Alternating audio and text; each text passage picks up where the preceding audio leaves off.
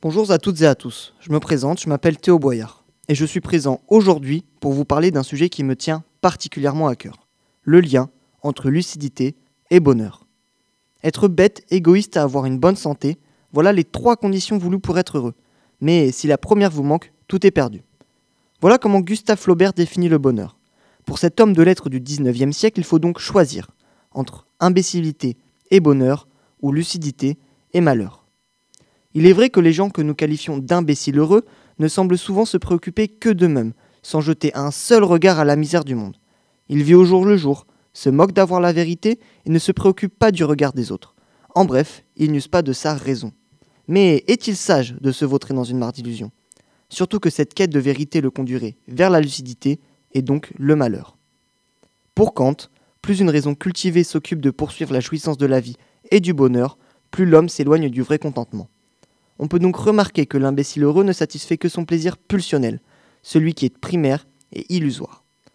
Pour continuer, il nous faut donc différencier plaisir et bonheur. Le plaisir, lui, est une satisfaction immédiate, qui n'est pas durable, contrairement au bonheur qui, lui, s'inscrit sur le long terme. Mais qui n'a jamais été réjoui lors de l'achat d'un petit plaisir tel qu'un jean Et ce, malgré l'impact écologique ou social de sa production? La question ne se pose donc de savoir si nous pouvons être heureux dans un monde injuste.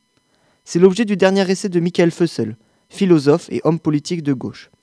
En effet, il est difficile de consommer de manière insouciante dans un monde inégalitaire tout en étant lucide sur cette situation.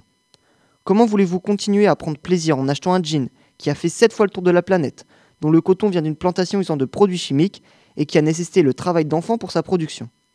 Nous ne pouvons pas continuer à consommer comme nous le faisons. Mais est-ce une raison de refuser les plaisirs que nous offre le système pour lutter contre lui? Car certaines personnes, à la place de s'en prendre aux causes profondes des inégalités, préfèrent scruter notre éthique personnelle. La lucidité nous amène donc à repenser nos modes de consommation sans pour autant arrêter chaque petit plaisir du quotidien, car cela nous permet de remédier à une partie des inégalités tout en gardant une part de bonheur. Mais d'un point de vue personnel, en étant parfaitement lucide sur nous-mêmes, est-il possible d'être heureux? Il est vrai que si nous avions connaissance du monde de nos défauts, perversités et failles, il serait compliqué d'être heureux, car notre quête permanente de corriger nos défauts s'avérait être impossible.